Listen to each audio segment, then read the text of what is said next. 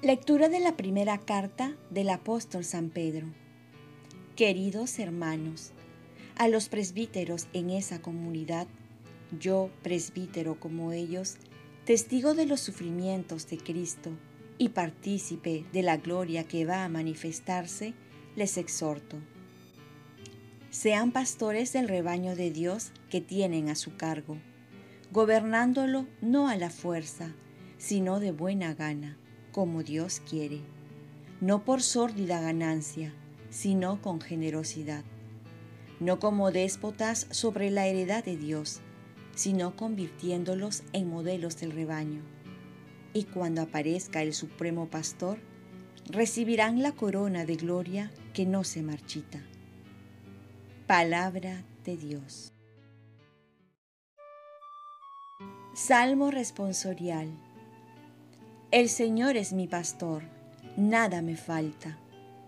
El Señor es mi pastor, nada me falta. En verdes praderas me hace recostar. Me conduce hacia fuentes tranquilas y repara mis fuerzas. Me guía por el sendero justo, por el honor de su nombre. El Señor es mi pastor, nada me falta. Aunque camine por cañadas oscuras, nada temo, porque tú vas conmigo. Tu vara y tu callado me sosiegan. El Señor es mi pastor, nada me falta. Preparas una mesa ante mí, enfrente de mis enemigos. Me unges la cabeza con perfume y mi copa rebosa.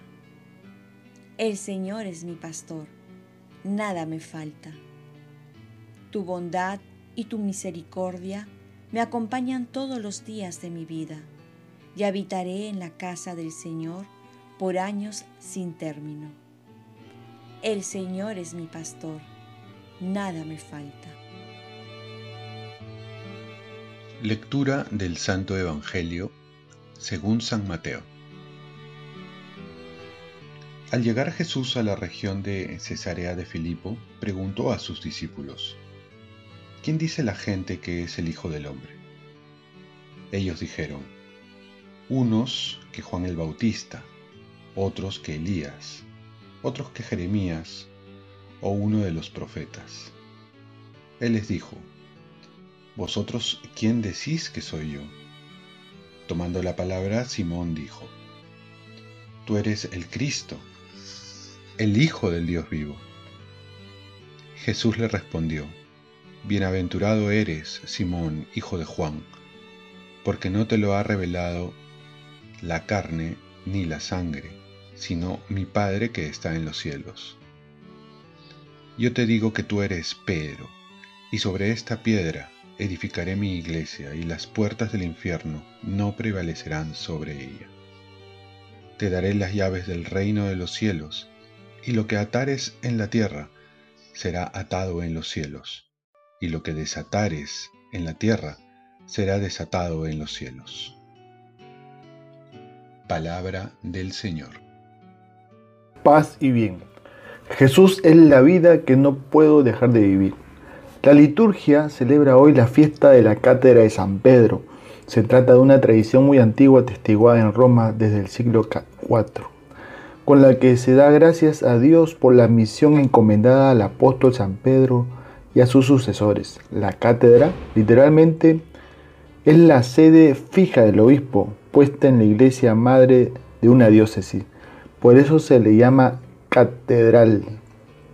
Y es el símbolo de la autoridad del obispo, y en particular de su magisterio, es decir, de las enseñanzas del Evangelio, que en cuanto sucesor de los apóstoles, está llamado a conservar y a transmitirla a la comunidad cristiana.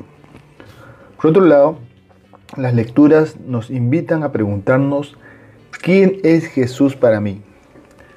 Y es que la respuesta sincera a esta pregunta personal es la clave para responder generosamente al amor de Dios, para vivir realmente como hijos, para renovar nuestro compromiso con nuestro Señor y para ser buenos pastores del rebaño que Dios nos ha encomendado, como San Pedro en la primera lectura nos pide, que seamos pastores generosos de buena voluntad. Y aquí les comparto una respuesta personal a esta pregunta. ¿Quién es Jesús para mí? Jesús es la vida que no puedo dejar de vivir. Es el hombre que quiero ser. Es el Dios que busco y que me busca. Es el amado que no se puede dejar de amar. Es la razón para seguir siendo. Es el maestro de vida que da vida. Y bueno, se podría continuar, pero lo importante es que esta respuesta se haga concreta en la vida, que nos mueva a vivir día a día. Por ello, pregúntate siempre en tu oración diaria, ¿quién es realmente Jesús para mí? Oremos. Virgen María, ayúdame a saber reconocer cada día quién es Jesús para mí. Ofrezcamos nuestro día.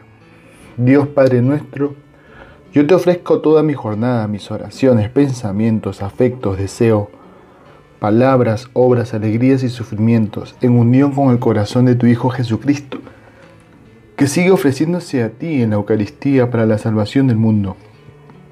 Que el Espíritu Santo que guió a Jesús sea mi guía y mi fuerza en este día, para ser testigo de tu amor.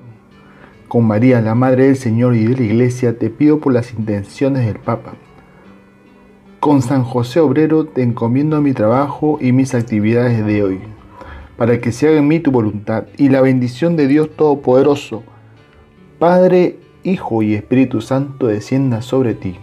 Cuenta con mis oraciones, que yo cuento con las tuyas, y que tengas un santo día.